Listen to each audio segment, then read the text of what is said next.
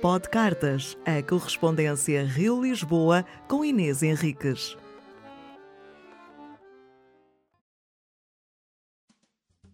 Lisboa, 28 de outubro de 2020. Oi, Dona Bárbara.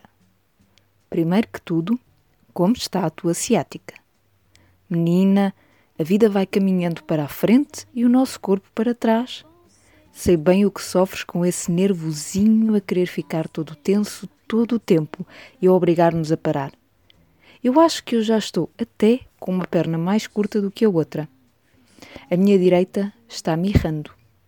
Também sei que não é essa dorzinha sistemática que te impede de ir à luta. Gosto de mulheres guerreiras e tu és assim, desde o dia em que te conheci. Como é que eu te aturo? Por isso. Sou mais resguardada no combate, mais temerosa, diria, e invejo, inveja branca, tá? O facto de não seres. Há sempre uma aventura gostosa para contares e eu ouvir, sempre uma peripécia que só te acontece a ti. E a luta, Bárbara? A luta pelas causas em que acreditas. Para mais, num país pejado de causas pendentes, porque muitos não deixam andar para a frente.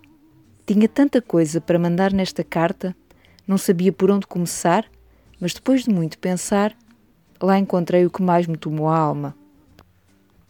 Como andam os teus sonhos? Tens sonhado muito? Eu tenho.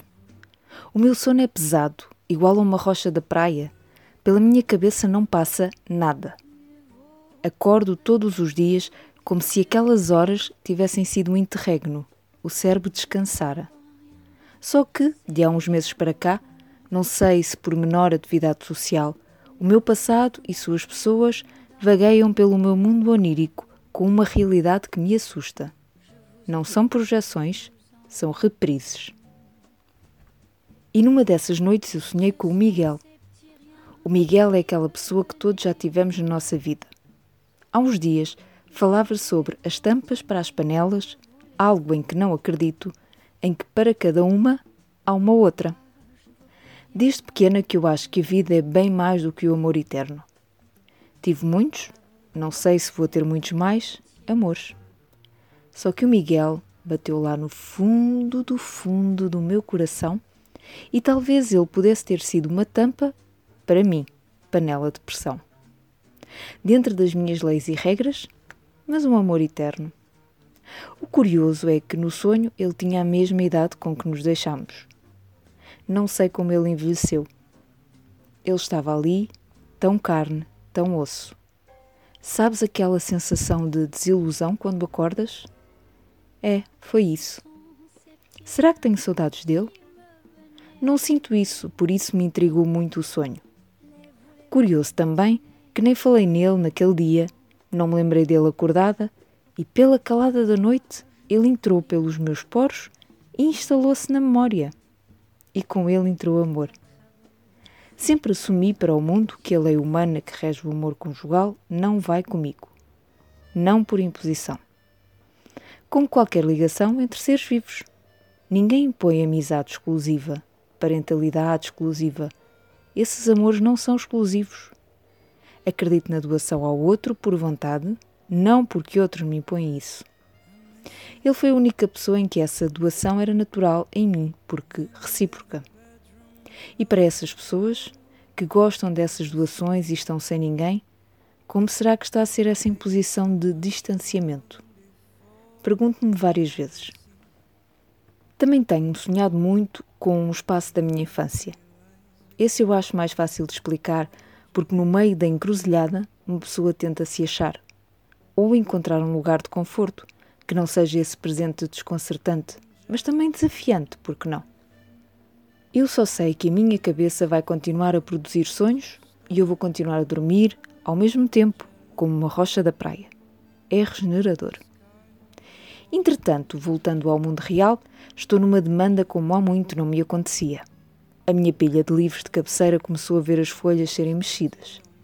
Estive outra vez um tempo em que nada me puxava para ler. Quando digo nada, é nada mesmo. À conta de um programa de rádio bem famoso por estes lados, de seu nome, Prova Oral, e por intermédio de uma amiga que, me achando mais devoradora de livros do que sou, me pergunta: Já leste Pedro Paixão? Resposta curta e grossa: Não, nunca. Mas sei que ele tem um livro sobre Nova York, respondi. E fui ouvir a emissão, onde ele era o entrevistado, depois dela me ter dito que valia a pena. Assim fiz. Que delícia de entrevistado!